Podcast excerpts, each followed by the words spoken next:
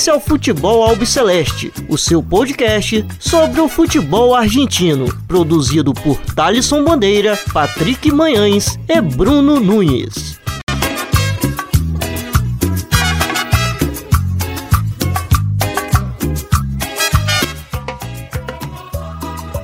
Salve, salve a todos vocês. Está começando agora mais uma edição do Futebol Celeste. Meu nome é Thaleson Bandeira. Estou sempre na companhia do Bruno Nunes e do Patrick Manhãs. Na edição dessa semana a gente vai comentar bastante sobre o que aconteceu é, na Liga Profissional. Também tivemos é, time classificado para a final da Copa Argentina e muita, mas muita coisa sobre o futebol de ascenso é, na Argentina que aconteceu no último final de semana, bastante coisa mesmo, tá bastante recheado, principalmente essa parte aí. Então é, um, é bom vocês escutarem até o final para quem curte aí é, as divisões inferiores da Argentina, porque temos assunto aberto para comentar. Bom, primeiro quero saber como estão meus companheiros aqui de toda semana. É, meu caro Bruno Nunes, tudo bem com você? Fala Thalisson, amigo e amiga ouvinte, Patrick, mais uma vez. Um abraço a todos e realmente, como você falou, tem muita coisa. Tivemos campeão no interior, tivemos tiroteio no interior, então essa edição tá bem, vamos dizer, falando bastante do ascenso do interior da Argentina. É, tanto as coisas ruins, mas também a parte boa, como vocês vão ver aí é, o que aconteceu no decorrer dessa semana. É isso, meu caro Patrick Manhãs, tudo bem? Saludo ouvintes, amigos, tudo ótimo. É, particularmente muito feliz porque finalmente eu tomei a segunda dose da vacina. E além disso, estou muito feliz de estar aqui também conversando com vocês mais um episódio, mais uma semana sobre futebol argentino. É, numa semana em que eu quero destacar uma vitória finalmente do Banfield, depois de ter demitido o Sanguinetti. E é isso, tem muita coisa também, tem futebol de ascenso, Copa Argentina, vamos que vamos, tá bem recheado.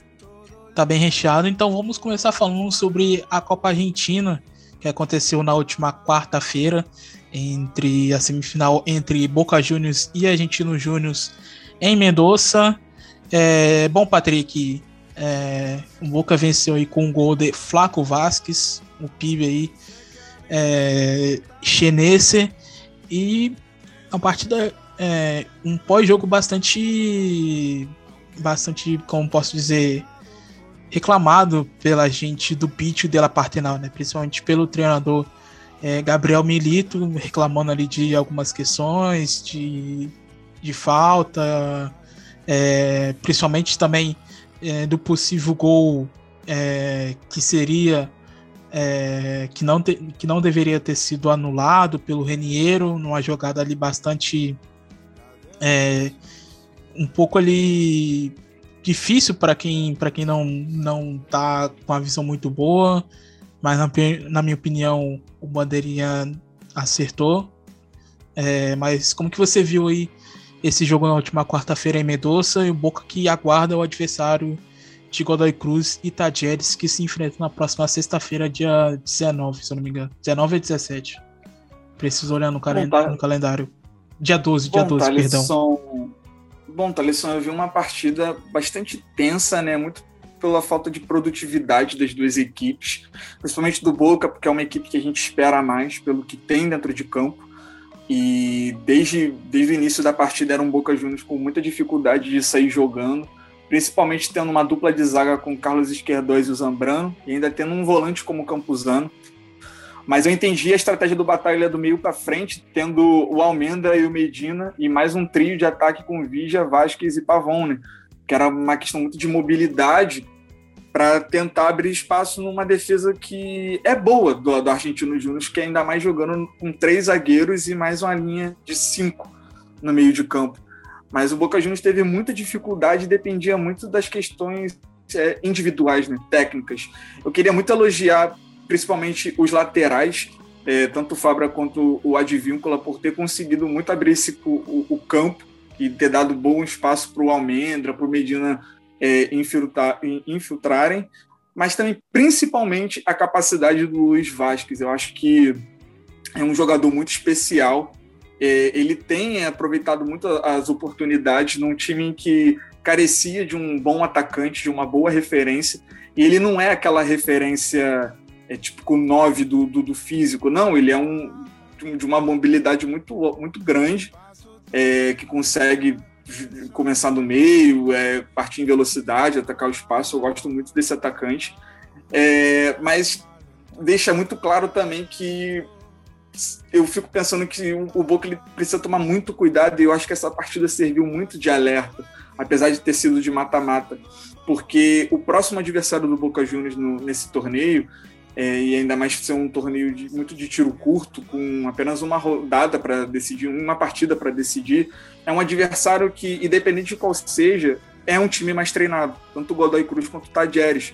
E eu acho que se o, se o Gabriel Milito tivesse e, e uma Patrick, capacidade. Perdão te interromper, e são ambos clubes que, que vivem um momento bom, né? Tipo, o Tadieres deu uma, deu uma caída, o Godoy Sim. Cruz ele tá numa ascensão enorme com o Diego Flores, mas são dois clubes que é, foram uma grande surpresa na atual temporada do futebol argentino. Sim, exatamente. E assim, eu não quero botar só na, na conta do Gabriel Milito, mas assim, tanto o ele como por exemplo alguns jogadores como o Nicolás Reineiro que não jogou bem, o Gabriel Ávalos que apareceu bastante, mas não conseguia é, dar um, um trabalho para o Rossi.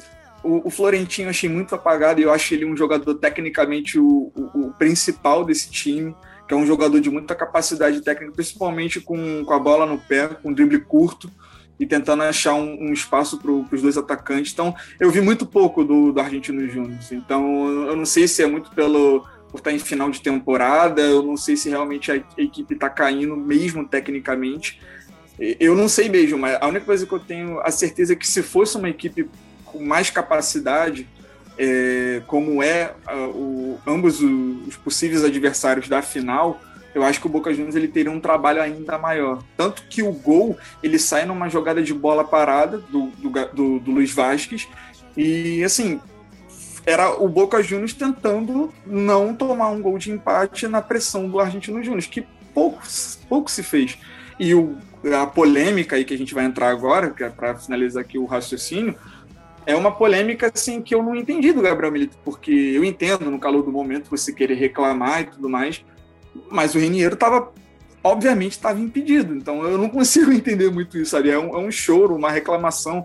Tudo bem que a arbitragem argentina tem os seus erros e muitas das vezes eu falo que a implementação do VAR resolveria boa parte dos problemas, porque tem saído uns lances muito bizarros, mas eu acho desproporcional a, a briga que o Gabriel Milito teve depois do jogo é, com a arbitragem, que eu acho que deveria, ela, ela deveria ser proporcional a ele mesmo, porque a equipe do, do Argentino Júnior não jogou bem. Não, e o pouco de, de pressão que fez quase é, acabou empatando a partida, né? Porque teve várias oportunidades. Pouco, é, tipo eu assim, é, foi, foram poucas, mas das poucas que tiveram foram ali. Eram pra, pontuais. Essas, é.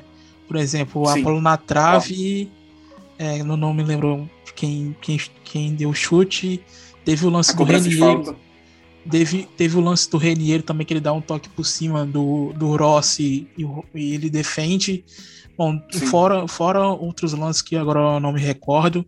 Mas você falando da, da caída do, do Argentino Júnior, a gente percebe mesmo que o time teve uma caída enorme é, da Libertadores para cá, porque se a gente vê o time da Libertadores, é, o que jogava e o que está jogando no atual momento são totalmente equipes diferentes, é, totalmente Sim. uma dinâmica diferente do que aquele time do Gabriel Melito vinha jogando é, no meio ali, começo, meio, meio do ano, né? Podemos dizer assim, na Copa Sim. Libertadores, que a gente viu que o time foi muito bem na fase de grupos, mas a gente vê que o time deu, deu uma caída enorme, né? Sim, e, e não é só fisicamente, tecnicamente também. Eu acho que é muito pelo fato de, de ser uma final de temporada. Eu quero crer que seja isso mas ao mesmo tempo eu penso, pô, mas é uma partida que poderia definir uma, uma temporada que eu daria como boa, sabe? Você chegando numa final de, de, de Copa Argentina eliminando o Boca e, e, ainda ter passado da fase de grupos da Libertadores, acho que independente da colocação que está agora no,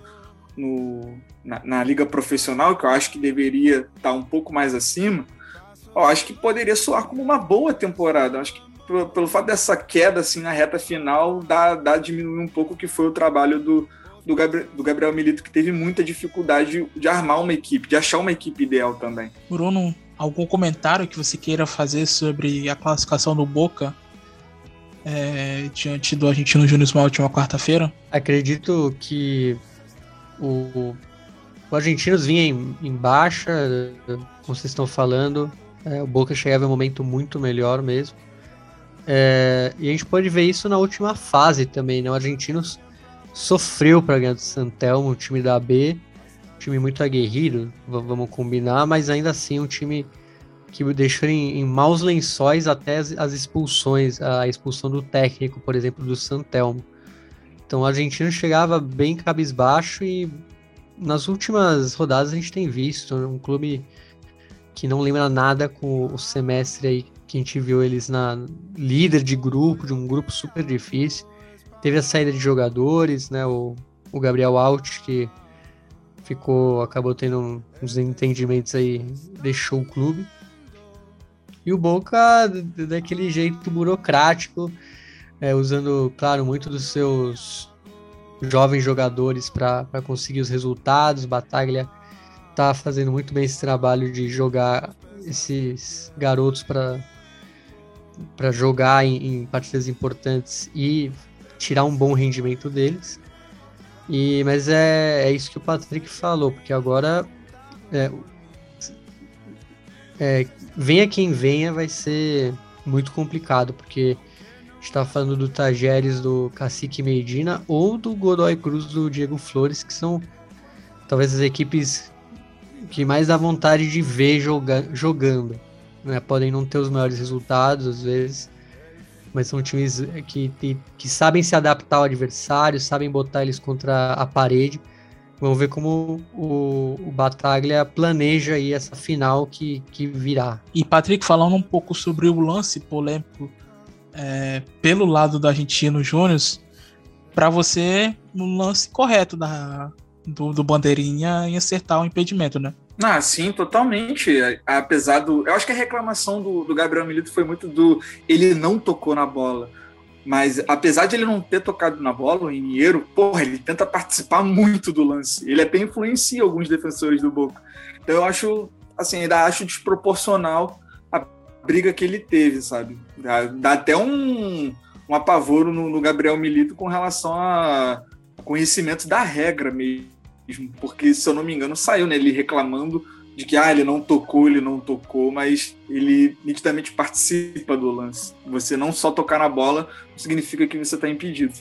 Inclusive no vestiário mesmo, ele deu uma entrevista para uma TV argentina, ele falou que, que viram o lance e realmente o Reniero não tocou. Bom, aí só pode ter visto errado, né? Mas enfim.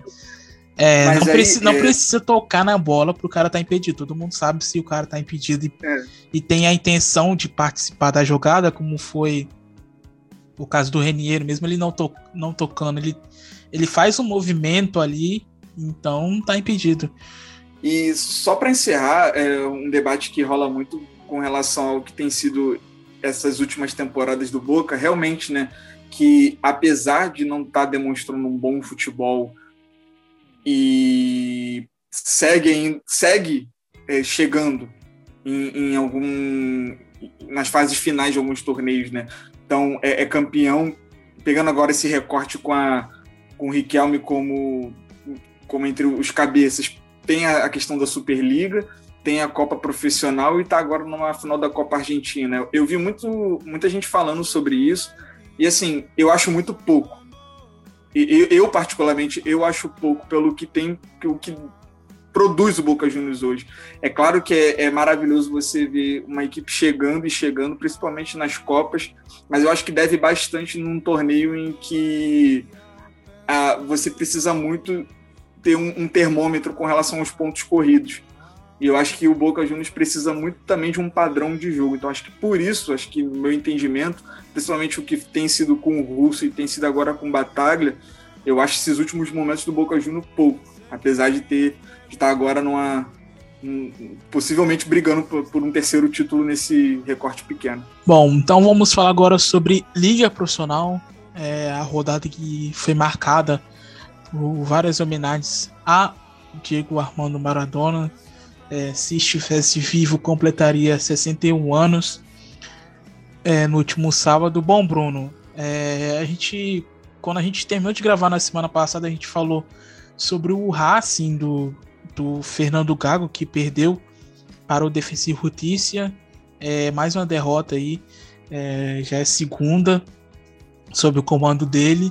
Então, como é, a gente fez um breve comentário na semana passada, é, a gente não precisa comentar muito sobre essa partida, é, que no caso perdeu por 2 a 1 para o Defensa. Tivemos a vitória do Lanús sobre o Argentino Júnior é, por 1 a 0. No sábado tivemos o Assinal de Sarandi vencendo em casa o Sarmento de Runim por 1 a 0. A goleada do Platense diante do Atlético Tucumã em casa por 4 a 1 a vitória do Banfield ali no, nos últimos minutos, é, vencendo o Vélez Sácio por 2 a 1 Tivemos a vitória do Tajeres diante do Huracan em casa por 1 a 0 E no sábado, é, no encerramento dos jogos do sábado, tivemos a vitória do Rinácia e Esgrama da La Plata é, na Bomboneira é, vencendo o Boca Juniors por 1 a 0 com gol de Puga Rodrigues de pênalti. Bom, Bruno, falando um pouco sobre esse Banfield e, e, e Vélez, é, Dátilo fez um golaço, né? Ali no, no, nos últimos minutos, que foi a estreia do Diego da Bove. Mas antes, quero que você fale um pouco sobre as homenagens que a gente teve aí no, no último final de semana. Ah, sobre as homenagens, eu pelo que eu vi, parecia algo meio institucionalizado pela AFA, tudo meio parecido, uma camiseta feita às pressas, achei a maioria das homenagens foi bem não tiveram a grandiosidade que deveria ter. Claro que o Boca e Gimnasia é, foi talvez a parte. tenha sido foi a parte e obviamente foi o grande jogo porque é justamente o time em que o Diego, vamos dizer, mais brilhou na Argentina como jogador e o, e o time que ele mais, vamos dizer, brilhou como treinador na Argentina. Mas de resto achei bem, bem meia boca, assim, porque deveria ser, pela, pela personalidade que ele é e até pelo hype que tá entrando. A gente tá falando muito da série dele, que lançou na, na Amazon. Bastante criticado, é... inclusive, né? Sim, mas querendo ou não, é, tá dando audiência, vamos dizer, pelo menos para polêmicas, né? Como a gente. Né, todos os, os programas ver, vespertinos da Argentina ficam entrevistando os personagens reais é. né, da série. É, podemos pra, dizer pra, que é tipo. Pra um... ver se é. Pode falar. Não, pra ver se é verdade, né? Se, ou se tem uma versão mais, vamos dizer, mais fidedigna dos fatos. Eu, eu acho é, que e... é tipo um. A Tarde é Sua, de Sônia Abrão, versão argentina. Você não acha, não? Ah, sim, né? é, é, montado como? Né? Tem, tem até o, a bancadinha lá. Sim. Mas é, é, é, isso, são polêmicas, mas quem ou não, o tema de Diego Maradona por conta do aniversário né, e pela morte, que também tá bem próximo. Olha, eu, eu espero. É tinha que ser algo me melhor, tinha que ser algo muito melhor, ser algo muito nas coxas. Principalmente na, dos jogos, dos outros jogos. Uma camiseta que você vê, pô, de um jeito, de qualquer jeito. Eu vi até o, o Gonçalo que teve aqui recentemente. É, o Gonçalo Rodrigues. É Rodrigues, o que faz as ilustrações. E, cara, pô, você podia ter feito algo muito melhor ali, né? Pelo menos até na estampa eles poderiam ter melhorado. É, mas nem isso, parece que fizeram tudo às pressas, assim, bem, bem decepcionado pelo tratamento é, da AFA e, e, clubes, vamos dizer, no geral, e suas respectivas homenagens. Bruno, eu espero no mínimo que na data de falecimento dele tenha algo muito melhor. Tipo, eu espero. É, Espero não, ver, né? não me decepcionar como é, me decepcionei agora. É, não dá para criar não, não dá para criar expectativas com a, com a Rafa. Então é melhor não, não ficar empolgado de véspera. E, bom, e falando sobre o jogo, realmente o, o Dato fez um golaço, e, mas o que marca mesmo, além do golaço, é a estreia do Dabove, que vem de dois trabalhos. Vamos dizer, no, no São Lourenço foi um, um, caos, mas por conta da, da diretoria do clube. É, no Bahia, é, não gostei do início dele, mas também não teve tempo para trabalhar. Foi, foi limado assim na primeira oportunidade que tiveram. Foi trato bem vou dizer, desrespeitoso vindo do Bahia, que todo mundo fala que tem uma diretoria de vanguarda, não sei o que, mas se, contra, se comportou como qualquer time brasileiro. Não deu tempo para dar boa. E vamos ver, esse Banfield já começa bem, porque com o Sanguinete parece que tinha, vamos dizer, o pessoal já estava cansado, parece que não avançava mais de um certo ponto e começou a, a desevoluir, vamos falar assim. E com o Dabove aí a primeira impressão foi muito boa, vencendo do Vélez, que vamos lembrar é o time que na soma de todos os campeonatos talvez seja o mais regular, o que mais pontuou, o que mais pontua. É, é, então vamos ver se Banfield tem, tem peças que o Dabove pode, vamos dizer, desenvolver muito bem. Principalmente o Galopo, o pessoal ali no ataque, o Juan Cruz, mas, além da, da, dos veteranos, né? O Luciano Lolo, um experiente zagueiro, a gente falou aqui do Dato, Maurício Coelho, que é experimentadíssimo ali no clube de no Florenço Sola. Então, vejo um futuro bom para o Banfield. Vamos ver se o Dabove finalmente emplaca mais um bom trabalho, algo que ele já fez no Argentino Júnior. Já o Vélez é, talvez tenha sofrido aí um pouco pela pelo, vamos dizer, teve muita especulação sobre o Thiago Almada. Acho que pode ter atrapalhado que, um pouco também. Que inclusive, é, pelo que eu vi, praticamente já tá fechado com o Atlanta, né? Sim. A filial argentina lá é. na Major League Soccer.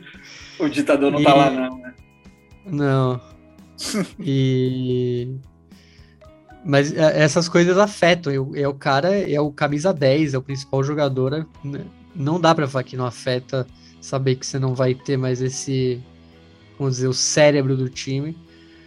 Então, Pellegrino tem que começar a fazer já seus planos para ver como será esse velho pós-almada. Porque vai ser complicado para achar, vamos dizer, pegar o ritmo. Espero que não seja, mas pode ser que seja complicado. E, Patrick, antes da gente dar sequência e falar do, dos demais jogos, fala um pouco também sobre as homenagens que a queridíssima AFA fez para Maradona na, na última rodada. Olha, acho que a gente precisa deixar muito claro, acho que não haverá, acho que ninguém vai conseguir fazer uma homenagem que o Diego merece, sabe? Que realmente merece. Acho que isso precisa estar muito claro para todos nós.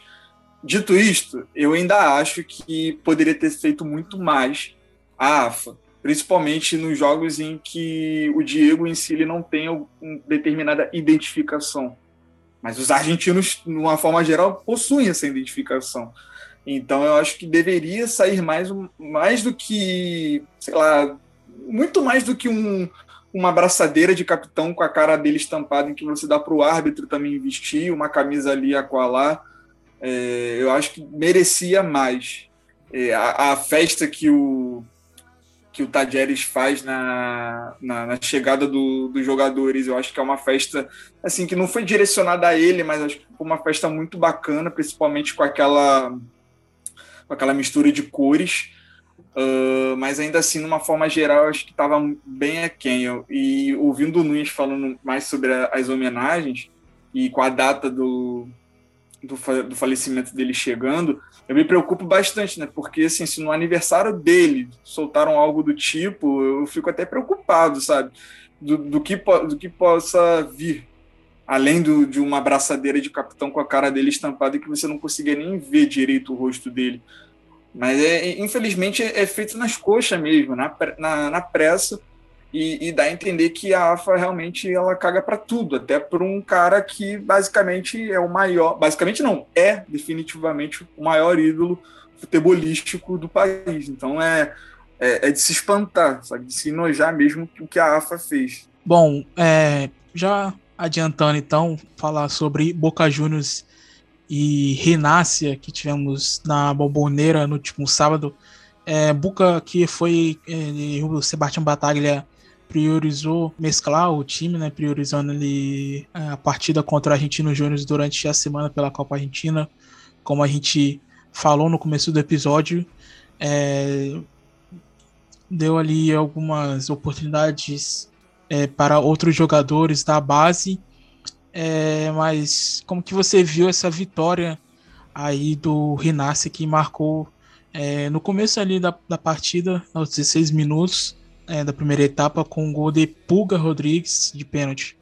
Patrick. Eu acho que qualquer análise sobre esse jogo tem que começar com a, tem que começar com a frase: o Rossi tem problema. Porque não é possível algo do tipo acontecer, sabe? Porque é uma bola.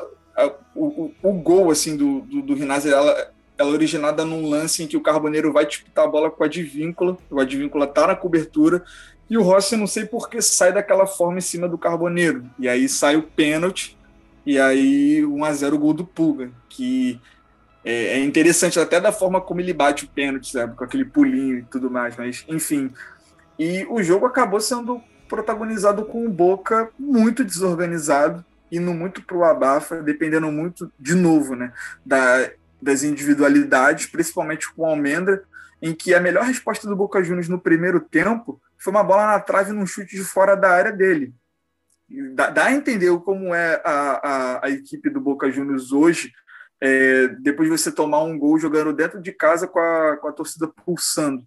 É, e, e, assim, é, é, muito, é muita falta de palavras para definir como é que joga o, o Boca Juniors do Bataglia, porque eu acho muito desorganizado, principalmente quando tem que depender de uma jogada coletiva.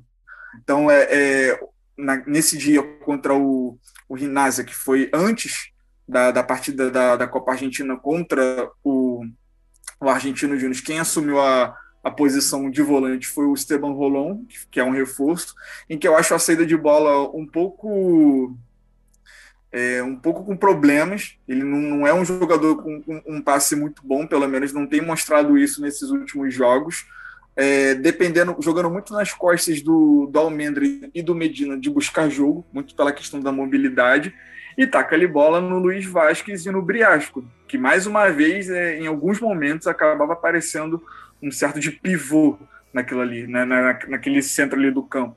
E aí é uma festa para o Nestor Gorosito do, do Rinácio Esgrima, porque o Rinácio estava muito bem protegido, e, e toda vez quando é, era era infiltrado ali dentro da área, tava o Rodrigo Rei para defender, tava o Leonardo Morales para tirar, o Maximiliano Coronel também para tirar. Então eu acho que no caso do Boca essa partida ela ilustra muito quando o time precisa muito fazer um resultado, precisa empatar ou virar uma partida.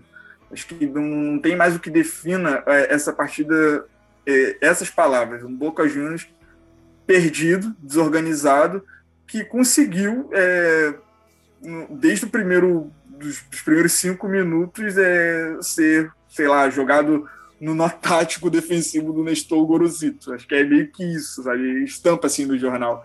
Porque é meio nervoso o que foi de ver aquela partida. E, bom, o Patrick citou o Pipo Gorosito, vale lembrar que ele foi, acabou sendo expulso ali, né? É, ele reclamou do, do juiz ali da partida e ele acabou sendo expulso é, depois da de um lance ali que acabou é, tendo uma reclamação do Brian Alemã que acabou que também foi, foi, foi expulso pelo segundo cartão amarelo e o Pipo Gorosito sai em direção ali o, o vestiário do, do Rinácia e, é, é, e o vestiário do Rinácia é ali é, fica embaixo né, da, na torcida do Boca Juniors, ele sai em direção à torcida, e a torcida faz a, a, famosa cargada diante, diante dele. E quando ele tá descendo a escada, ele faz um, um, um gesto ali, meio que, tipo assim, de volta.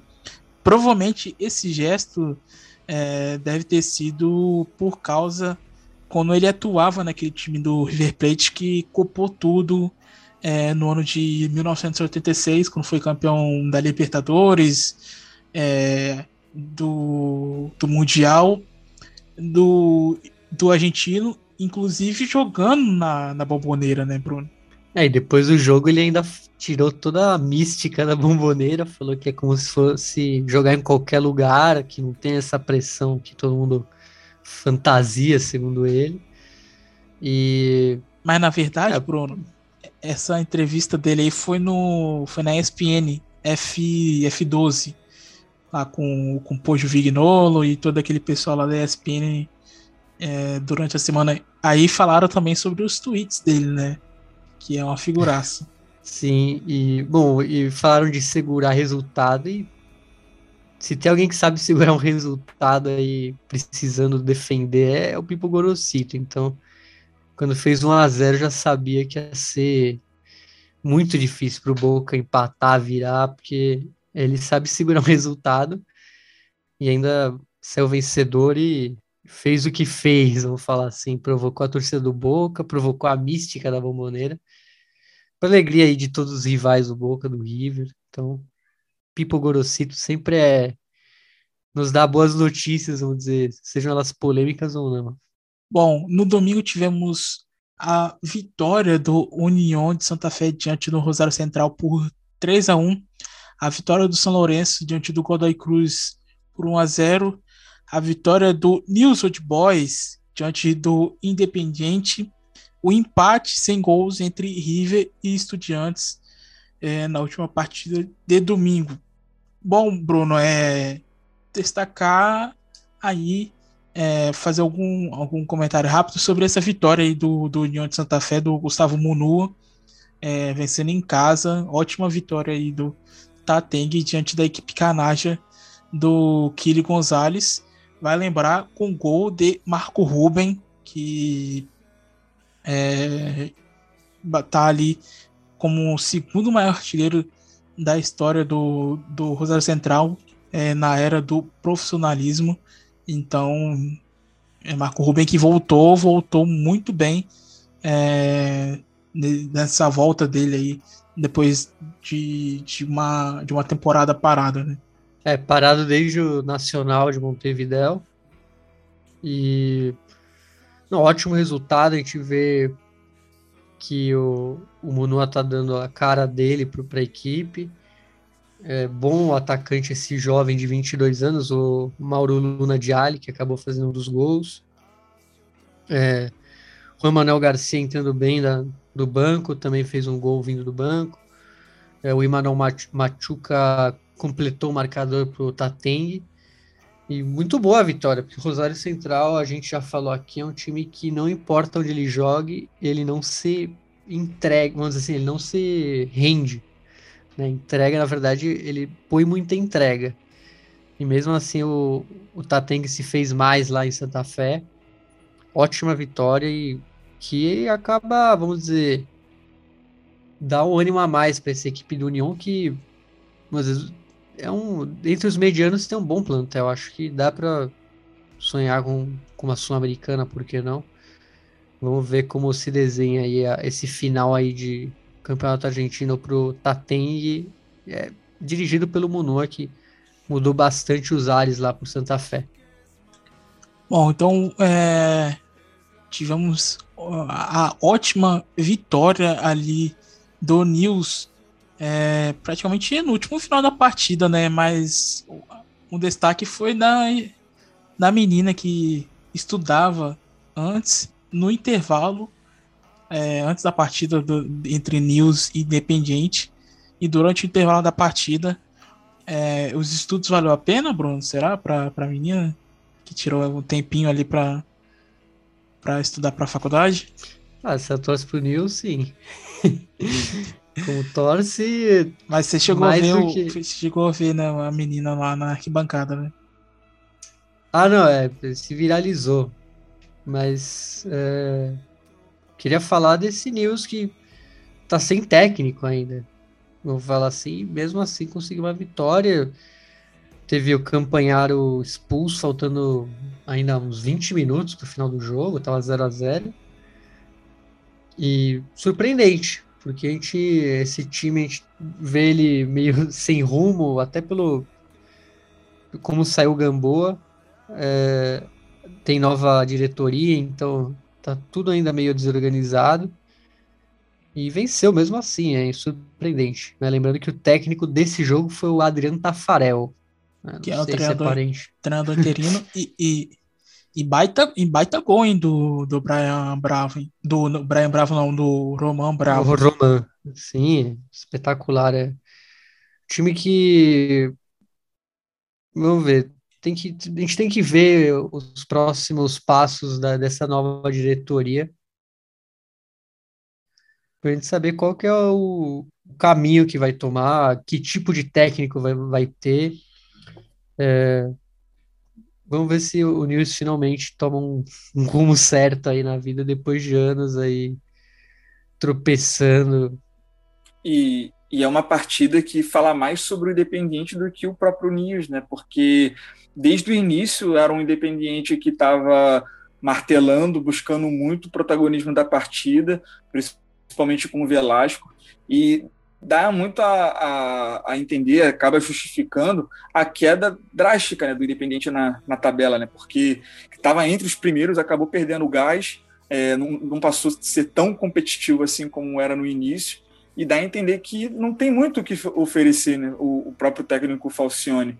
E é louco, porque as principais oportunidades saíram né, do, do Rio de Copas, que teoricamente aumentaria com a, com a expulsão do Capanharo, é, já no, indo para o fim da partida.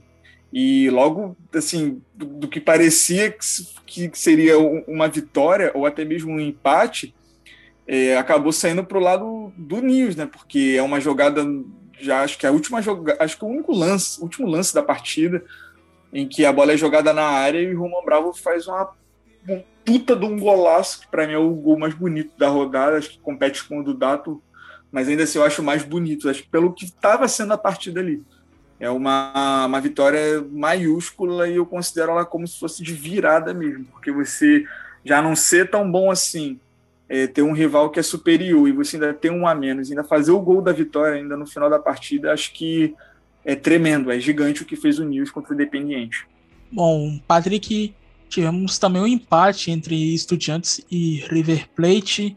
O River que abriu o placar ali no final da primeira etapa com Rojas, zagueiro paraguaio, fazendo um gol de cabeça.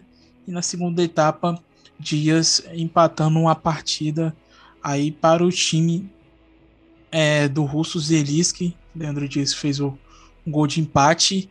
E, e bom, falar em estudiantes, é, vale lembrar que Pachora, é, Pachora Sabeja estaria fazendo aniversário hoje, inclusive. Gigantesco, gigantesco Sabela. É, é, e com relação à partida é, do River e, e Estudiantes, eu acho que foi um, um gosto bem amargo, né?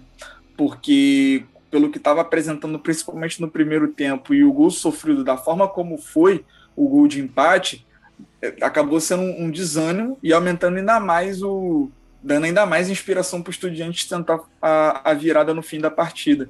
Eu, eu queria destacar alguns pontos, principalmente a capacidade do Armani em crescer em jogos grandes, principalmente no início da primeira etapa, a sequência de defesas que ele faz é, eu acho muito, assim, é de um goleiro que realmente é confiável nesses momentos, porque pelo que a partida estava sugerindo, era uma partida sim de jogo grande, e, você enfrentar o Estudiante. E muitas foi. pessoas é, relembrando 2018, a fase dele de 2018, hein, Bruno? O perdão, Patrick. Não, ele é, ele é tremendo, ele é gigantesco, cara. E assim, era uma partida em que você tendo que manter a liderança, é, por mais que fosse uma distância considerável, mas você ainda precisava vencer para garantir o título e você enfrentar um estudante do Zelinski que não é um jogo fácil para ninguém, ainda mais fora de casa, e você atuar com defesas pontuais como, como fez, eu acho que foi tremendo. Acho que impediu do Estudiantes vencer o jogo. E destacar um ponto no meio-campo que é a presença do Enzo Fernandes. Eu gostei muito dele, principalmente do lado direito. Mostra um pouco também dele ser o futuro desse River Plate também, pela técnica, pela leitura de jogo. Ele conseguiu achar o Julian Álvares atacando o espaço em alguns momentos, né, em profundidade.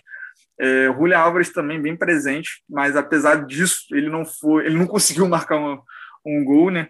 É, quem marcou foi o Rojas, que foi numa é, é um ponto que mostra no River que se não dá embaixo, dá em cima, né? Porque estava com muita dificuldade de entrar na área do Zenlisk e o Rojas simplesmente sobe sozinho na área do, do Estudiantes e faz 1 a 0 E aí vem a segunda etapa, né? Que numa, num lance assim horroroso, assim, assim muito feio. Primeiro é um jogador do River tentando dar o chutão e a bola vai só para o alto, ela só sobe. E quando ela desce, o Martinez tenta cabecear para frente, aí a bola vai para o lado, e aí sobra na, na, dupla de ataque do Estudiantes fazendo o gol de empate, o Leandro Dias fazendo o gol de empate. E aí é, o gol que perde o, o Romero no fim da partida, o Brian Romero numa jogadaça do Julian Álvares debaixo do gol é, com Andurra já caído. Sabe? São, são detalhes, são pontos aqui. Num primeiro momento, esse lance em que o Romero isola a bola, ele nem é tão pontual assim, mas quando você vai olhando depois que acaba a partida, você para e pensa, porra, um atacante como o Romero perdeu um gol daquele, tipo, cara, assim, na, na pequena área e ele, na, na, marca do pênalti, na verdade, e ele isolar da forma como isolou com o goleiro já caído, tipo, acho que o Gadiardo ele, ele sentiu muito esse lance, mas apesar do Tadjeres ter vencido contra o Huracan também, eu, eu, não acho que esse tropeço faça com que o River perca as forças, tendo referência às próximas partidas que está por vir. E Patrick, para você o Armani até o momento é o goleiro do campeonato? Ah, sim, eu acho que sim. Eu também acho, acho porque eu, eu não vi tantos goleiros se destacando como, como a gente viu na, na edição passada, no campeonato passado da Copa da Liga Profissional. É, o Arias hum, não tá assim, tipo assim, a gente sabe que ele é um bom é goleiro. Gente, é porque a gente olha o Racing hoje, né? Então o, o Racing tá tomando tantos gols que a gente não consegue dizer que o Arias, tudo Sim. bem que ele fez tremendas defesas nesse campeonato, mas não tá na altura do Armani. Eu acho que é. nesse, nesse campeonato algumas partidas dão a entender que foi graças ao Armani. É, eu, eu, colocaria o Armani junto com o Guido Herrera, ele entre os goleiros do campeonato, mas na minha opinião, para a seleção que a gente vai fazer é, no término do campeonato, o Armani é o meu goleiro. Ah, sim. Sim, sim. disparado. Ainda que o Tajares passe o, o River, e eu não acho que passe, eu não acho que o que, que, que vá ser assim, sabe? Porque eu, eu consigo ter na minha cabeça defesas bem pontuais do, do, do Armani, em partes, em fragmentos do campeonato, mas eu não consigo, embora ele tenha defendido bem o, o Herrera. Acho que tem essa diferença, né? Sim, de, sim. de ganhar os jogos com defesa. E, bom, na segunda-feira tivemos a vitória do Patronato diante do Colón e o empate sem gols entre Central Córdoba e Aldocive. É, passar aqui a vigésima rodada da Liga Profissional que começa daqui a pouquinho, 7 horas, com Defensa e e Rosário Central. Defensa e vem em uma ótima sequência aí com Sebastian Becatchese. É, na sequência, 9 h 15 da noite, Lanús e Estudiantes em La Fortaleza. Amanhã, sábado, duas partidas, 3 h 45 Godoy Cruz e Tadieres. Uma ótima partida, uma prévia do que vai acontecer já na sexta-feira que vem é, pela Copa Argentina. Então é um ótimo jogo aí, é, já adiantando nessa rodada. É, vamos ter também 3h45 Colón e Platense no cemitério dos Elefantes. 6 horas Independiente e Assinal de Sarandi. E no fechamento é, das partidas de sábado, o Atlético Tucumã recebe o Racing às 8h15. Bom, no domingo temos duas partidas 3h45, Sarmiento Terruni e Central Córdoba, Rinácia e Banfield, 6 horas, Vélez e São Lourenço, 8h15 da noite, River Plate e Patronato, Na segunda-feira, é, 3, é, perdão, 4h45, News Old Boys e Union. 7 horas da noite, Huracan e Argentino Júnior. E no encerramento da rodada, Aldo Civi e Boca Juniors, meus caros. É, bom, quais partidas vocês destacam dessa rodada? Eu vou destacar uma aí para não, não ferrar vocês. É, mas eu, eu vou com esse Godoy Cruz e Tajeres, que eu, acho que os dois times aí inter, interioranos que e, e, estão jogando melhor e além de ser uma prévia para essa semifinal da, é, da Copa Argentina. Tipo assim, é, é uma prévia, mas a gente pode se decepcionar bastante com esse jogo, porque provavelmente, e eu faria o mesmo, eu acho que os dois times vão com reserva. E na minha eu opinião, e na minha eu opinião, não. não. na minha opinião, estão certos. Pô, uma semana pro jogo, cara. Tipo, é, mas... é na outra sexta-feira. na outra sexta-feira. Não, não sei. Não, mas é para ser. Pode ser uma tática para esconder jogo. Também, também. também. Nesse caso faz mais sentido do que para poupar. Ainda mais tratando-se de dois técnicos que analisam bastante o adversário, principalmente o Medina, né? Porque ele se adapta muito ao adversário. O Flores não, o Flores ele gosta de usar a filosofia dele em cima do adversário. Então, eu, eu acho que seria muito interessante ambos, ambos técnicos usarem a, a, o melhor que tem, muito também para conhecer o adversário. Acho que tudo bem, vai expor um pouco o modelo de jogo e as características de alguns jogadores, mas acho que seria o melhor para os dois. Acho que seria melhor para os dois.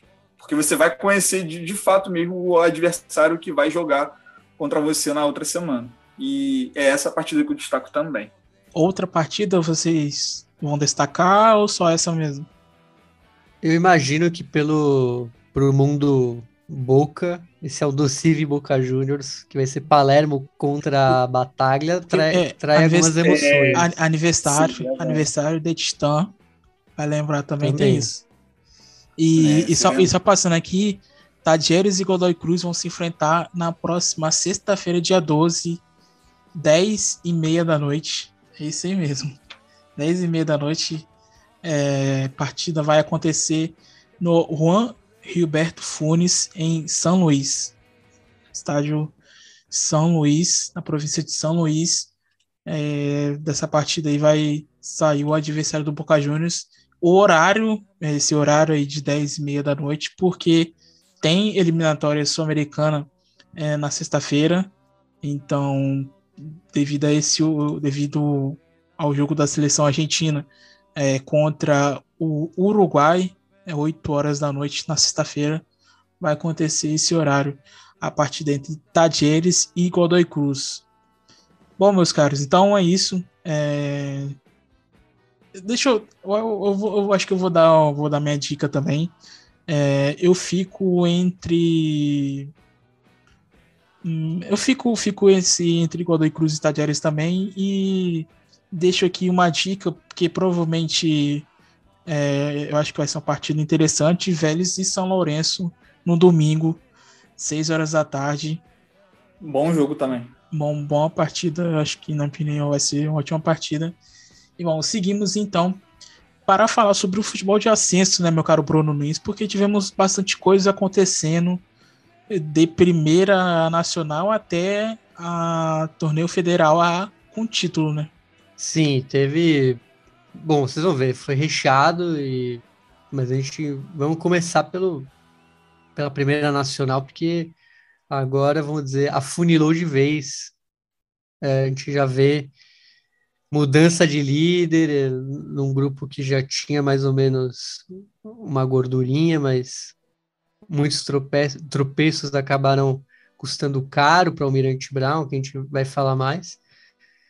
E no outro grupo, o outro grupo que estava super, vou dizer, com muitos participantes, com chances, agora a gente vê finalmente um, uma luz ao fim do túnel de quem realmente vai brigar por algo. Bom, então vamos começar falando sobre a primeira nacional, que é a segunda divisão da Argentina, porque tivemos emoções, e muitas, inclusive, é, começando pelo líder.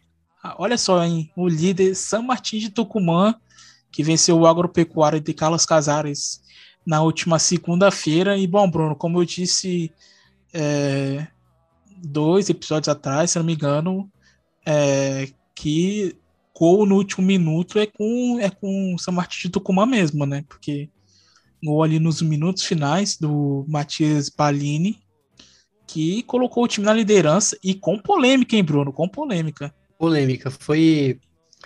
Primeiro. Era uma final, porque eram os times em melhor é... performance nas últimas rodadas. Agropecuário super embalado, San Martin também. Os dois melhores times é, no momento dessa da Zona A.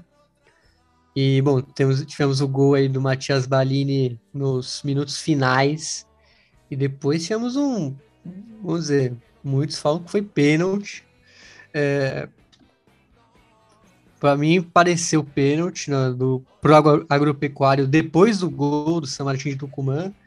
Teve confusão, teve pessoal cercando a arbitragem, o Fernando Juárez um defensor do, do agropecuário foi expulso no meio dessa confusão. Ficou. Foi um clima tenso ali na La Ciudadela, em Tucumã. Mas que, para alegria da torcida local, vai viu o time da casa. Abarrotada, inclusive, Bruno. Abarrotado, sim. Abarrotada mesmo.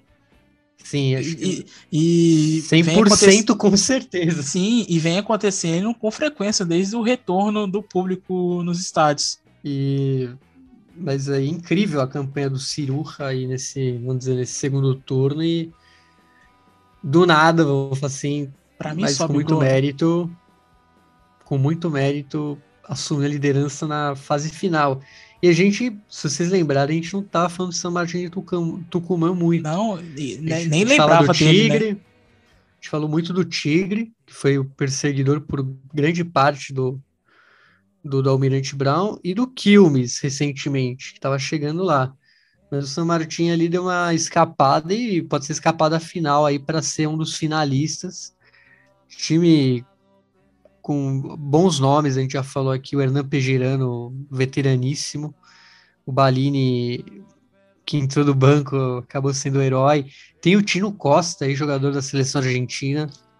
Então, ex-jogador do Valência também. Vamos ver se esse San Martin segura aí, faltando duas rodadas.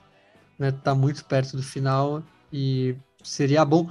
Que é um time que, vamos dizer, se sentiu muito injustiçado pela AFA, pela aquele, aquela decisão da AFA de basicamente desconsiderar o campeonato que estava rolando, é, não subir ele nem o Atlanta.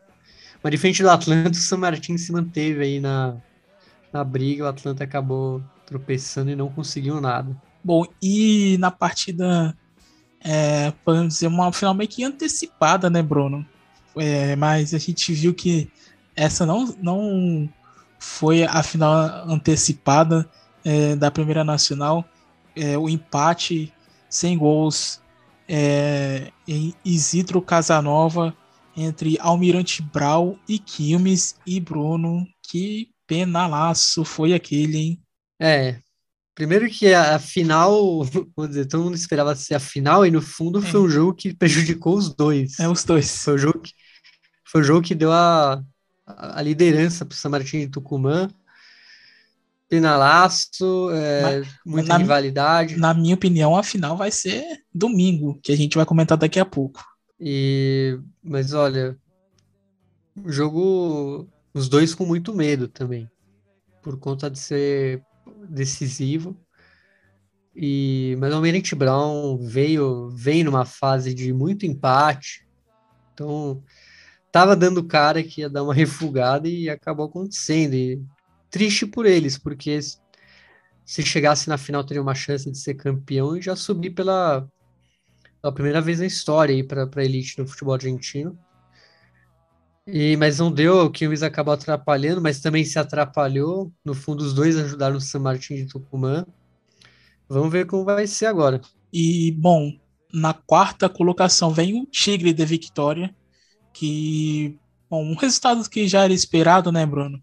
Venceu o Universitário, que, que já não vem bem há tantas rodadas aí, só venceu quatro jogos no torneio. É, foi goleado aí pelo Tigre da Vitória é, na última é, segunda-feira por 4 a 2 depois de bom tempo aí o Tigre voltando, depois de 14 anos o Tigre voltando é, a Matadeiros, depois a última partida que aconteceu lá foi a tragédia que culminou com a morte do Intia de Tigre, é, o Marcelo Re Serras, é, de 41 anos, que é, foi atingido por uma pedra ali na partida que acabou decretando o título do Tigre de Vitória. É, naquela ocasião, é, a torcida do, do Novo Chicago invade ele é, na hora que invade o, o, gramado na hora que o Tigre tem o pênalti é, ao seu favor, aí tira o, a camisa ou o calção do, do Navarro Montoya e aí começa aquela toda sequência barbárie ali e aquele momento em diante foi, foi que é, as torcidas visitantes na Primeira Nacional foram proibidas só é, voltando no ano de 2012 que foi quando o River Plate participou daquela edição. Bom, meu caro Bruno Nunes, é... uma vitória para você também já era esperada? Mais do que esperada. O Nova Chicago vem decepcionando muito e tivemos gol do, do artilheiro, né, do Pablo Magnin, chegou a 20 gols em 30 jogos, máximo artilheiro da divisão e que é, vitória importante, é claro que é um rival, sempre é importante, mesmo ele em péssimo estado, como foi o caso do do querido Nova Chicago, mas é importante porque o Tigre está lá em cima e não deixou, se afastou do agropecuário, né? Já quatro pontos, é, tá muito complicado tanto para o agropecuário tanto para o Belgrano conseguir qualquer coisa ali. Olha, é, já que você citou neles, o como você tinha falado anteriormente, o São Martin ganhou do Agropecuário e o Belgrano venceu o Deportivo Maipu com o gol do Pablo Veguete, que é um dos principais jogadores aí do Pirata Cordobês, inclusive aí tá na segunda colocação como maior é, artilheiro é, da Primeira Nacional com 14 gols. E na minha opinião, Bruno, eu acho que não dá, mas para o Belgrano aí, para mim já, já se encerra a sua participação na Primeira Nacional. Bom, mas se, só depende de um milagre. Só depende de um milagre, porque a gente tem Agropecuário e Belgrano é, na próxima terça-feira. Se ele vencer, ele vai para 50, 52, né, Bruno? Vai para 52 e na última rodada enfrenta o Quilmes. Aí é, é aquela combinação de resultado para ver se consegue entrar pelo é, menos no reduzido. É, mas eu acho que é, a chance é pequena porque eles, o, o Tigres, o Quilmes, o Almirante Brown, o San Martin não tem que não teriam que pontuar, teriam que tropeçar, empatar. Eu acho que dá para cravar esses quatro já no reduzido, pelo menos.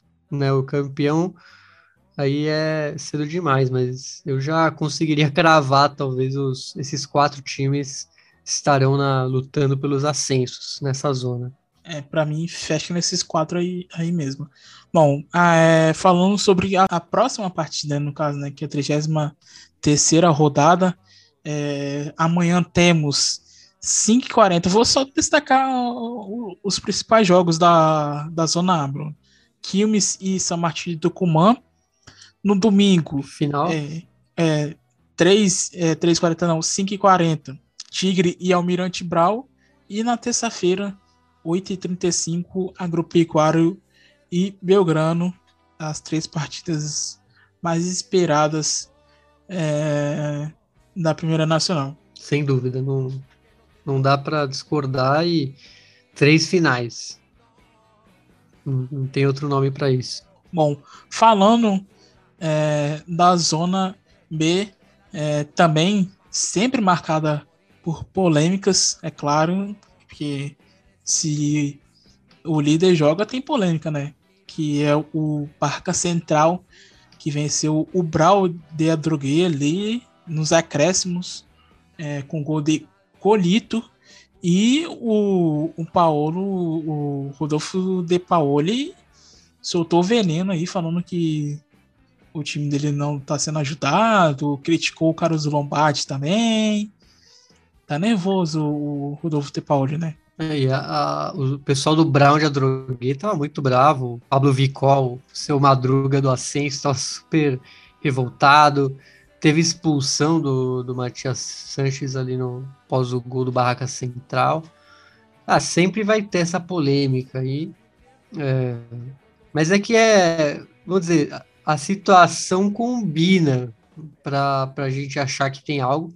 Que o Barraca Central sempre foi uma equipe bem, bem humilde, assim, né? Pelo menos nos últimos anos no Ascens, mas desde que o Carlos, o Tap assumiu, está vendo aí um passo da primeira divisão. Então fica aí a, a, a desconfiança. Apesar de ter um plantel com bons jogadores, temos o, o Mauro Albertengo, o Dylan Glab, é, ali no banco tem o Andrés Imperiali, que eu conheço muito de, de, outros campeonatos aqui da América do Sul.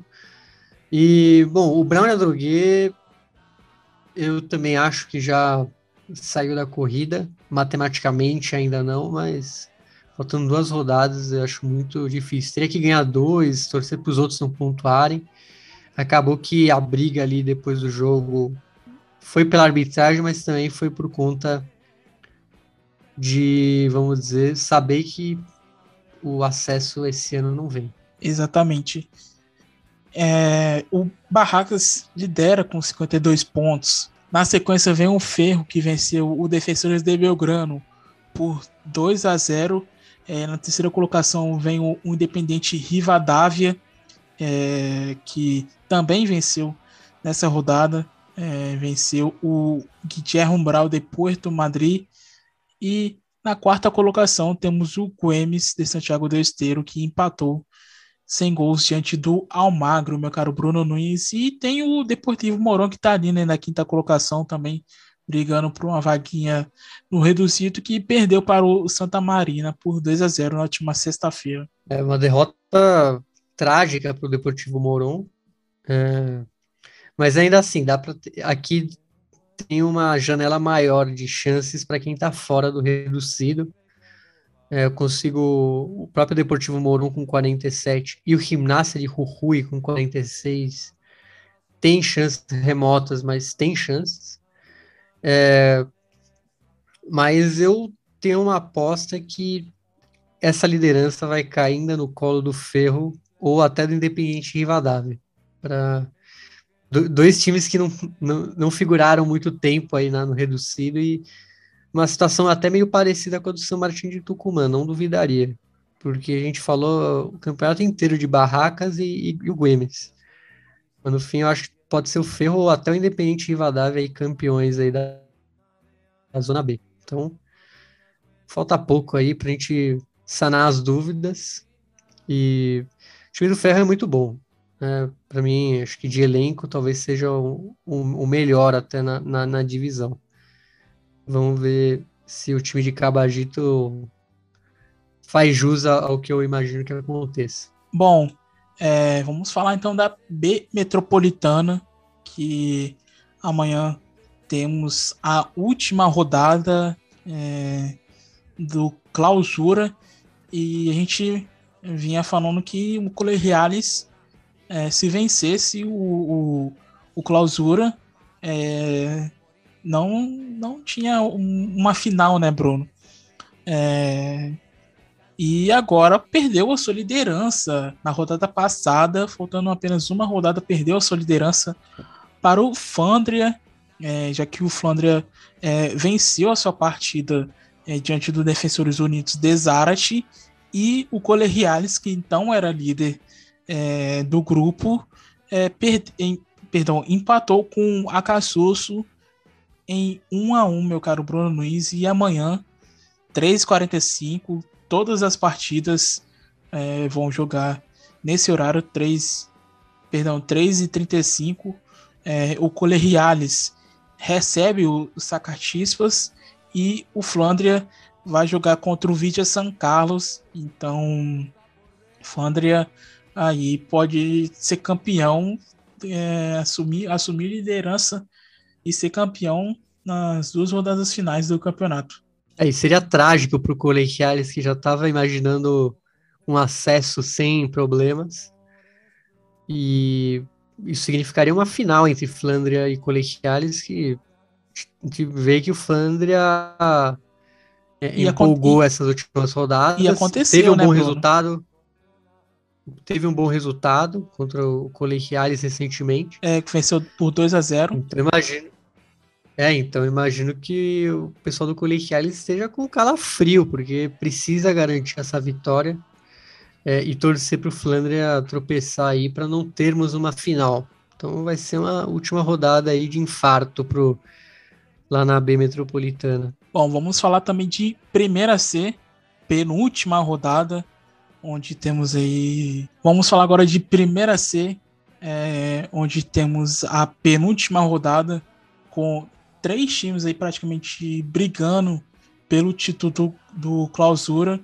E temos aí na liderança Beraçateg com 34 pontos, Ituzaingó na segunda colocação e o Deportivo Espanhol do Caruso Lombardi, Bruno, vale lembrar, hein? É, e lembrando que o Doc Sud já está na final por ter ganhado a apertura, né, os inundados. E eu tenho uma dúvida que talvez tenha que ter uma final do clausura, porque se os, as competições AFA, se os times estão empatados em pontos, tem uma final. Né, não importando o saldo, saldo de, de gols. gols. nem nada. E o, e o Beraçateg e o Ituzaingó estão empatados no momento. Claro que o Ituzaingó tem um jogo a mais, né? Porque tem 17 perdeu, contra Porque perdeu agora, perdeu agora de tarde para o Claypool. É, então, bom, então o Beraçateg se vencer tá com a faca e o queijo na mão. Então, e, e o, o Doc Sud esperando aí, já tranquilo na, na decisão para ver o primeiro acesso aí do, dessa divisão, né? A quarta divisão para times aí da, diretamente afiliados à AF. E o Deportivo Espanhol venceu o Lujan. É, bom, falar então sobre. Tem, tem mais, hein, Bruno? Vamos falar sobre Primeira D, que também promete, né? Promete, porque o atual líder do clausura, o Deportivo Liniers de San Justo, já pode gritar campeão Não. na próxima rodada diante. Pode, é, pode, mas tem outros times aí atrás, né? Sim, mas se vencer, pode gritar campeão o Lugano, aliás, do bairro Vija Lugano, não confundir com o jogador, e nem com o time do Abel Braga na Suíça. E para isso, o vice-líder, o Cambaceres, tem que perder para o Jupanqui. É, lembrando que o campeão dessa divisão, se eu não me engano, foi o Porto Nuevo. Sim, exatamente. Né, do, do Apertura. Então, o Porto Nuevo já está na decisão pelo ascenso à primeira C. E vale lembrar, Bruno, que já aconteceu a décima rodada, a penúltima rodada aí da primeira D. Como você disse, o Liniers lidera com, com 20 pontos e atrás vem o Cambaceres com 19 pontos e também o Juventude Unida e o Panqui. E o Panqui é assim mesmo? Ah, e o Panqui. É, e o Panqui. Então é isso. É, é isso. Bom, Bruno, então vamos falar sobre Federal A, que tivemos bastante coisa acontecendo é, durante a semana, né? É, tiroteio, time sendo campeão, time que pod é, poderia entrar no reduzido e não entrou. É, por onde você quer começar? Vamos começar pelo campeão, né? Então, né? Pode ser assim? Eu acho que é melhor a gente começar pelo ruim, pra ah, depois a gente quer começar limpar pela desgraça. Quer começar não, pela desgraça, aí vem pra... Não, limpar a imagem, né? É. Do torneio. Pode ser, então vamos começar pelo lado ruim. É, no último domingo tivemos é, a última rodada é, da fase de grupos da Federal A, onde alguns times brigavam é, para entrar ali no reduzido, né? É, o, o líder Deportivo Madrid já estava classificado, já estava garantido na final da competição, mas tinha algumas partidas ainda é, que poderiam ser interessantes. E no caso da partida entre Huracan, Las Eras e Ferro Caio de Pampa, de La Pampa, é, o jogo foi paralisado é, quando o Huracan vencia por 3 a 1 devido a um tiroteio que aconteceu ali em torno do estádio que acabou pegando é, no treinador do Ferro, o Maurício Romero. É, isso, né, Bruno? o tiro pegou ali na axila dele. Ele disse que por pouco, é, dependendo da posição que ele estava, poderia ser, ser um tiro fatal e até, até vinha a morte. Deu muita sorte de ter pegado em um ponto que acho que ele não teve nem que passar por algo, vamos dizer, uma intervenção mais grave. Tanto que pouco depois ele já falou sobre o caso e muito triste, é, porque é, uma, é um torneio que, vamos dizer, é o melhor do, dos, entre os interioranos que não fazem parte do, das duas primeiras divisão, divisões, perdão. E, e, o Ferro de La Pampa brigando pela, até pelo reduzido, mas o jogo já estava ganho, vamos falar assim, faltavam 10 minutos. 3 a 1 para o Huracan Las Eras, quando começou esse, esse tiroteio dentro do estádio ali de o General San Martín, que fica na cidade de Las Eras, uma cidade que fica na, na Grande Mendoza. E é, é ruim porque acaba manchando o torneio, é, criam holofotes de, negativos para o torneio, que às vezes já tem pouca notícia quando fala dele é é para esse tipo de tragédia, vamos falar assim. Lembrando que o Huracan Las Heras é um time tradicional lá na região de Mendoza, já jogou torneio nacional em, em 85, jogou contra os grandes em 85. E infelizmente tivemos isso. O presidente do clube é, até falou que queria deixar o futebol porque isso o deprimiu muito. E já tivemos as sanções, né, Thales? O time acabou sendo penalizado com, com uma multa de 400 entradas é, por quatro rodadas, né? O valor dessas, dessas, desses ingressos serão multas. É, também a dedução de 15 pontos para o próximo Federal A. Lembrando que esse ano não tem rebaixamento. Mas o próximo imagino que terá e menos 15 pontos é algo muito grave né, numa competição. Além de que o Huracan Las Heras não pode jogar. É, vai ter que jogar em portões fechados no General San Martín por um ano. Nossa. Né, não, não bastava toda a pandemia, mal voltou, já vai ter que fechar seu estádio. E. É muito triste é, tudo que aconteceu e mas o bom é que não, não aconteceu nada de grave com o Maurício Romero. É, lembrando que ele, é um joga, ele era um jogador com uma carreira, vamos dizer, teve uma boa carreira como jogador. Começou no, no, México, no né? Fez mais carreira no México, né? Jogou no Monarcas Morelia, Puebla, jogou no Gimnasia La Plata pouco antes de se aposentar. E eu acho que é um dos primeiros trabalhos dele como um técnico, estava de ajudante ali do, do ex-treinador do Ferro de La Pampa. E acaba começando desse jeito, mas espero que não, não tenha mais problemas desse nível, Maurício Romero, e, e que dê tudo certo aí para ele. E vamos ver agora, porque essa punição, muitos estão falando que, que foi muito leve, apesar do, do, dos pontos que vão ser descontados, da, da torcida que não pode entrar. Acho que poderia ser até um desfiliado, por exemplo, ou ser rebaixado já para jogar diretamente a liga a liga de origem do, do Huracan de las Heras, ou seja, liga Mendocina. rebaixa, é, não jogar nem o torneio federal regional amador. É complicada a situação, mas a gente sabe que da AFA, a gente nunca vai entender o tipo de punições e tal. Então, é muito muito estranho tudo que acontece lá. Então a gente não, nunca vai saber qual que seria a punição correta nesse caso. Bom, e a gente fez um fio no Twitter, né, Bruno, explicando toda a situação que aconteceu no último domingo e de lá para cá nove pessoas foram detidas após o tiroteio ocorrido ali é, em torno do estádio e pelas pesquisas a gente percebeu que é um conflito interno entre uma facção da Barra Brava do Huracão Las Leiras, né, conhecida como Rios de Nadie ou Los Peritos, que tentam assumir o poder do bairro Amigorena, que fica ali nas cercanias do Estádio do Globo, que é o General San Martín, como, como você disse.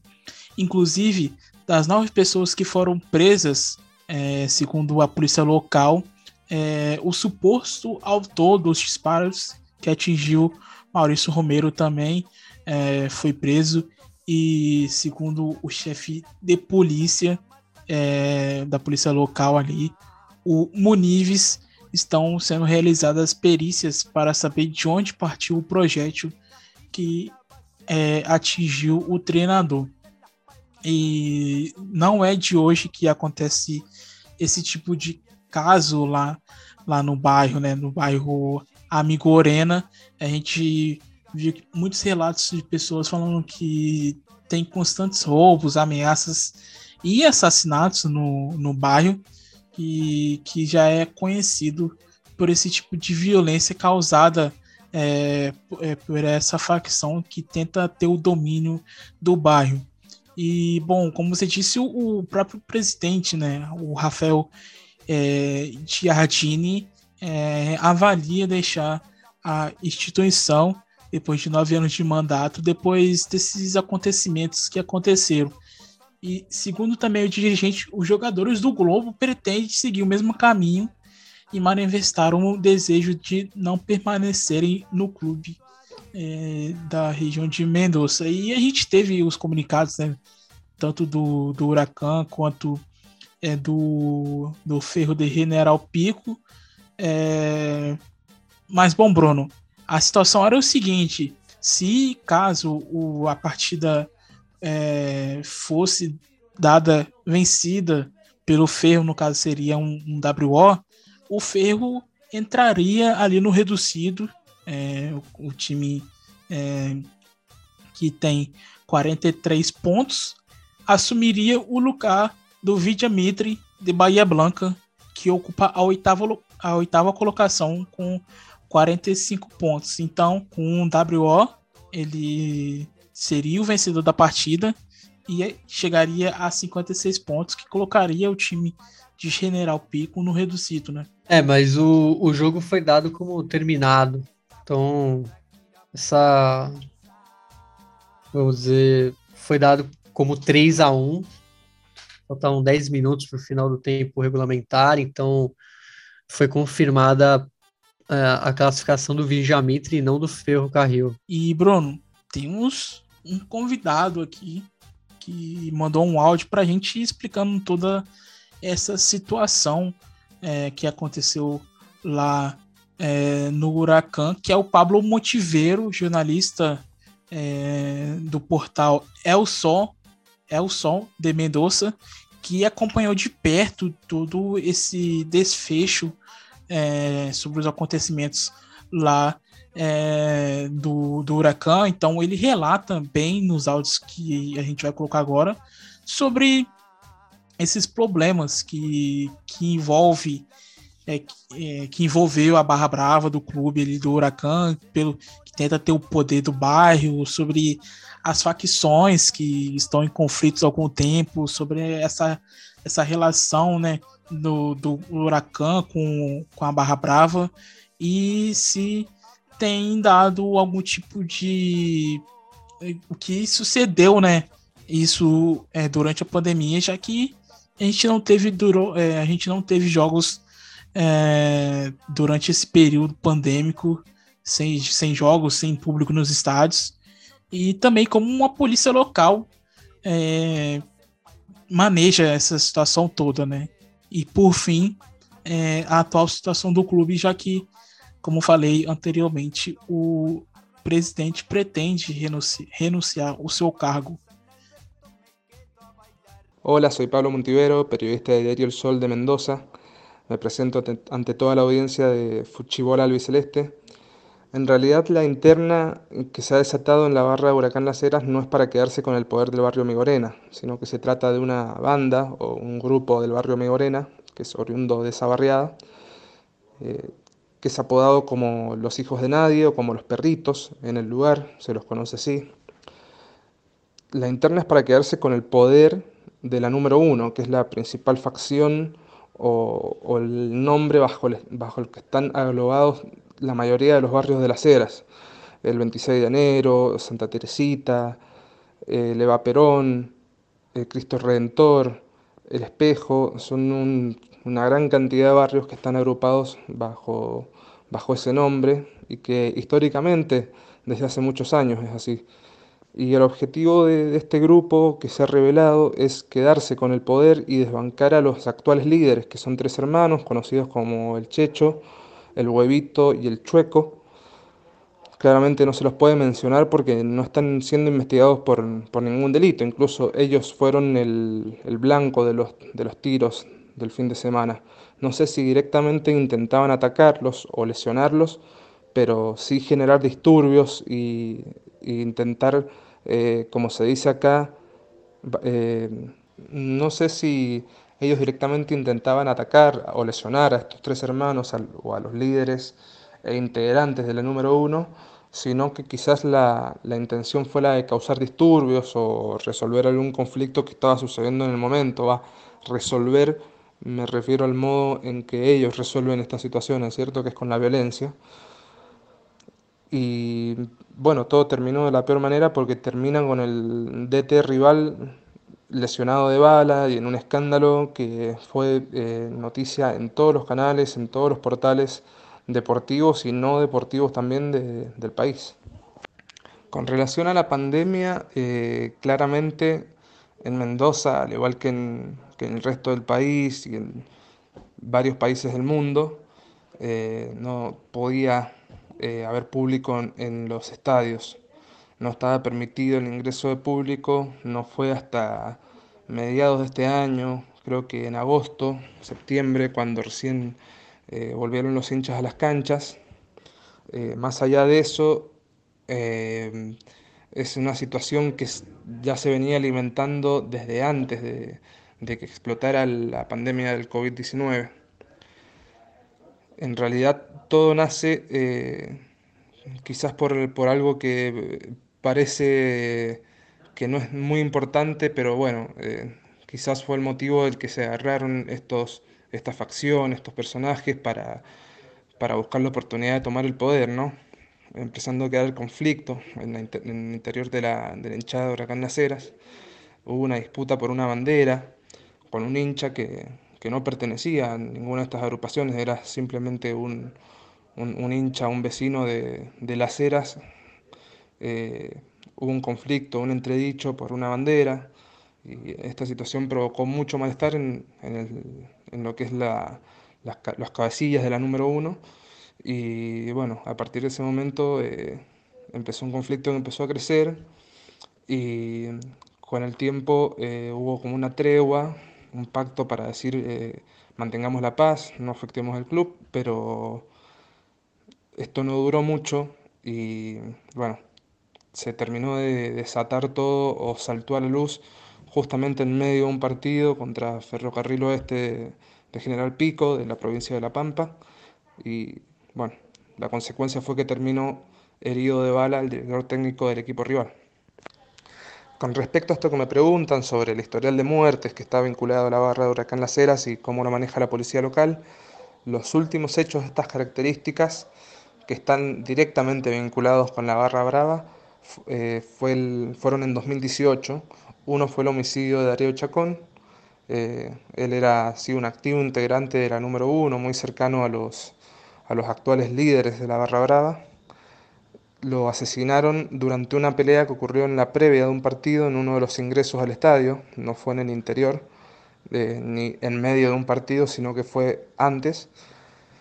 Y ese crimen tuvo como venganza otro asesinato, que fue el de Andrés Oliva, Mario Andrés Oliva, que lo mataron en venganza de la muerte de Chacón. Esto también fue por, las broncas que habían internas entre dos facciones que aún siguen siendo de la número uno. No, son facciones que se hayan separado, sino que fueron peleas internas, pero no eh, un intento de descabezar eh, a los actuales líderes como está pasando actualmente.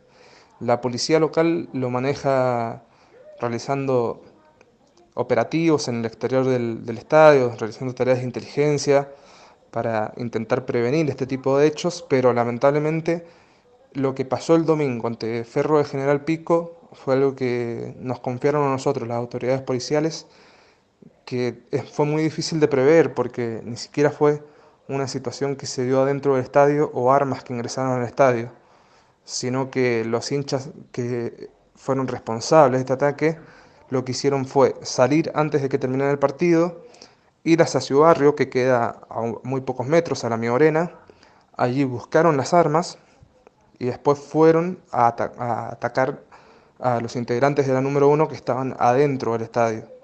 Para esto lo hicieron a través de espacios que hay entre medio de los portones, y algunos también se treparon a, la pared de la, tribuna este para disparar hacia donde se encuentra la popular en el sector norte. El presidente Rafael Giardini presentó la renuncia al día siguiente de que ocurrió el tiroteo en la cancha de Huracán Las Heras. Ante la situación claramente eh, se vio obligado a presentar la renuncia para calmar las aguas quizás. Así que en este momento la, actual dirigencia de Huracán o lo que quedó en la dirigencia de Huracán, porque también hubo renuncias masivas de parte de otros dirigentes, eh, están viendo cómo proseguir ante esta situación. Nada más ayer, hace muy pocas horas, recibieron el fallo del Tribunal de Disciplina del Consejo, del, Consejo Federal, que es dentro de AFA el encargado de organizar el Federal A. Y lo que se siente en Huracán es que se recibió una sanción que fue mucho más liviana de lo esperada, porque se le van a quitar solamente 15 puntos para la próxima temporada. Durante seis partidos deberá jugar a puerta cerrada, sin público, y a partir de allí, durante un año, eh, lo deberá hacer en otro estadio si quiere jugar sin fútbol, ya que su estadio quedó clausurado durante un año. Así que los hinchas de Huracán, las familias, los vecinos, que son los verdaderos hinchas, van a estar un año sin poder. Vou agradecer Pablo Montiveiro pelo pelo áudio, pelas informações. Ele que é jornalista lá no El Sol de Mendoza. É... Mas, Thalisson, a gente falou de coisa ruim, mas vamos falar de coisa boa sobre o Federal A, porque temos um campeão, temos um, um time que vai jogar bem nacional, e, e, aliás, pela primeira vez na história, e também reencontrará seu, seu clássico na B Nacional. Exatamente, que foi a final entre o Deportivo Madrid e o Racing de Córdoba, que aconteceu ontem em Sarandi. E o Depo, como é conhecido, venceu, né, por 1 a 0 e está na primeira nacional, né, na próxima temporada. É, foi uma final muito estudada, vamos falar assim, é, jogo lá no El Viaducto em Sarandi, estádio do Arsenal, é, os dois times levaram muita torcida. Vamos levar em conta que Córdoba é bem longe de, de Buenos Aires e Puerto Madryn é muito mais longe, é mais de mil quilômetros de Buenos Aires. É quase e ambas 15 horas de viagem, mas eu quero destacar a torcida do Racing de Córdoba que copou mais, Bruno. É, tipo, assim, é mais perto é, também. É mais, tipo, assim, mais perto, entre aspas, mas também para é, dar os parabéns à torcida do, do Deportivo Madrid, que saiu praticamente da Patagônia, né? Ali já é Patagônia, né, Bruno? Já é bem. Aliás, é, não é nem a. Não é nem o começo da Patagônia ali. Ali já é uma boa parte. Se a gente levar em conta que a Patagônia começa ali no sul da província de Buenos Aires, ali já é a região de Chubut. E, bom, gol do Sebastián Heldres de, de cabeça. Teve um, teve um pedido de pênalti que expulsou até o assistente do técnico do Racing de Córdoba, mas na minha Ele visão não foi nada. E o treinador também, né? Verdade, foram os dois pro, pro chuveiro mais cedo. E, mas fica a festa aí do Deportivo Madrid, time fundado em 1924 e que é o rival histórico do Guillermo Brown, está na, na, na, Primeira Nacional, já está bom tempo na Primeira Nacional, e finalmente o Deportivo Madrid vai jogar o clássico do Golfo, o clássico del Golfo, na B Nacional contra o Guillermo Brown. Bom, e agora o Racing, vai lembrar, Bruno, antes de passar para o Racing, vai lembrar que na temporada passada, naquela confusão toda que a AFA enfim, fez aquela toda bagunça. O Deportivo Madrid teve duas oportunidades de subir e desperdiçou ambas chances, né? Que foi primeiro contra o, o, o, o Deportivo Maipu, que foi em. Putz, me fugiu, não, não vou lembrar agora onde foi. E a terceira final contra o Santelmo, que aconteceu no Colosso del Parque. E o Candombeiro é, venceu ali nos pênaltis. Mas essa temporada tava, foi de primeira. Tava batendo na trave, mas esse ano dominou a zona, zona A. É, mas ainda ficava uma dúvida, porque às vezes é, uma zona é mais forte que a outra. Mas aí na final foi tirado qualquer dúvida. Né? O Deportivo Madrid foi muito bem. Claro que foi um jogo muito estudado, então em tese é mais quem quem faz o primeiro gol e depois segura o resultado. E, e com isso a gente já tem uma formação de, do reduzido pelo segundo acesso. E posso falar, Thalisson, como ficou esse reduzido pelo Fica segundo acesso? Fica à vontade. E só lembrando que o Racing conquistou sua vaga na última rodada, né? Que tava brigando ali com o Rinácia e Tiro de Salta. Sim, e Agora, o reduzido, lembrando que agora é, não é mata-mata, é só mata. É uma partida de eliminação e os times com melhor campanha na primeira fase jogam em casa. E ficou a primeira, vamos dizer, a primeira chave ficou de oitavas ficou Sol de Maio de Viedma contra o Defensores de Belgrano de Vija Ramajo. É, o outro jogo, Cipolletti e Juventude Unida de Gualeguaychú. É, outra chave tem o Esportivo Penharol de Timbas, que é ali perto de San Juan, contra o Defensores de Pronunciamento. É, outro jogo dessa chave, Olimpo de Bahia Blanca contra o Esportivo Las Parejas, que aliás um dos atacantes, o artilheiro da equipe, é sobrinho do Ezequiel Lavezzi. E na outra chave, vamos falar assim, na outra parte do, da organização desse mata-mata, temos o Gimnasia e Tiro de Salta contra o Vijamitre de Bahia Blanca. Lembrando que o vencedor desse jogo vai pegar o Racing de Córdoba, que como ele é, foi o perdedor da final, ele começa direto nas quartas. E, e aí, fechando, tem Central Norte de Salta contra o Juventude Unida Universitário de São Luís. E para finalizar, Chaco Forever, de Resistência, contra o Independiente de Chivilcoy. Então, temos ainda times muito tradicionais aí na disputa. O Olimpo de Bahia Blanca, há pouco tempo, estava na primeira divisão. É, o Chaco Forever, que jogou vários anos na primeira divisão no, na década de 90. É, bons, bons confrontos. E temos também o brasileiro ali no Esportivo Penharol, meu caro Bruno Nunes. Bom, Francisco de Souza. Exatamente. Mais alguma coisa que você queira destacar? Aí, por, é, já destacou demais, né? Até. É. Tá, tá ótimo. Bom, então, então é isso. Mais um episódio finalizado é, aqui no Futebol Albo Celeste. É, agradeço aqui o Bruno Nunes pela presença de sempre em mais uma edição. E, bom, vamos ficar com o Sandro de América, né, Bruno? Aves de Passo, uma indicação de Patrick Manhãs. Pois é, né? Sandro de América, um cantor que é, dominou as, vou dizer, as paradas de todos os países que falam espanhol aqui na América Latina. E ele que é a, vamos falar, ele que inspirou, né? A gente pode falar inspirar, mas muitas vão falar que foi uma cópia do, do, do Sidney Magal, já que ele é o verdadeiro cigano, né? O Sandro de América. O Magal até gravou algumas versões de músicas em, em espanhol dele já. Então fiquem aí com o Sandro de América.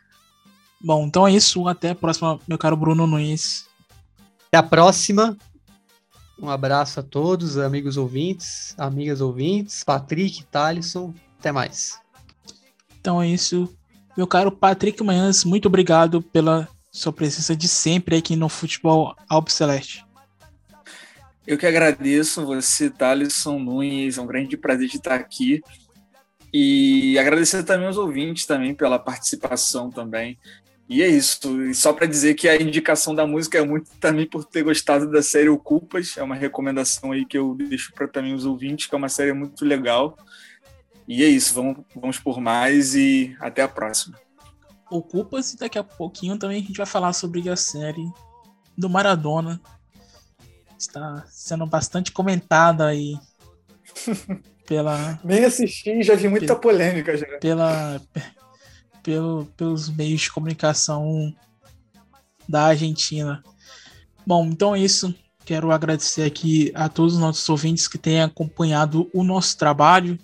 E, bom, aproveito para vocês seguirem aqui a gente no, no, no tocador que vocês é, preferirem, Spotify, Teaser, Apple Podcast, enfim. É, agradeço demais a todos vocês que têm dado essa força pra gente. Então é isso. Fiquem com Sandro da América, Aves de Passo. Até a próxima.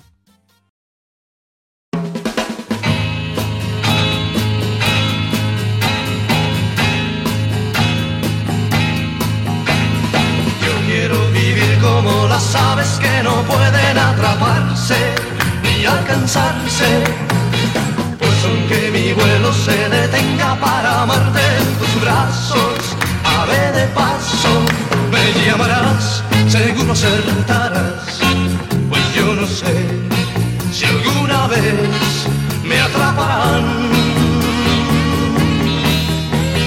Luego de volar me detendré a descansar en el ocaso, en otros brazos y al salir el sol continuaré y escaparé de tu abrazo.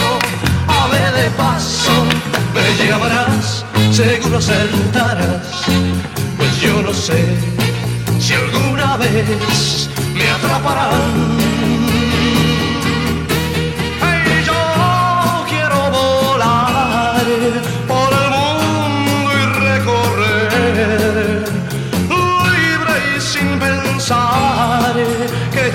amores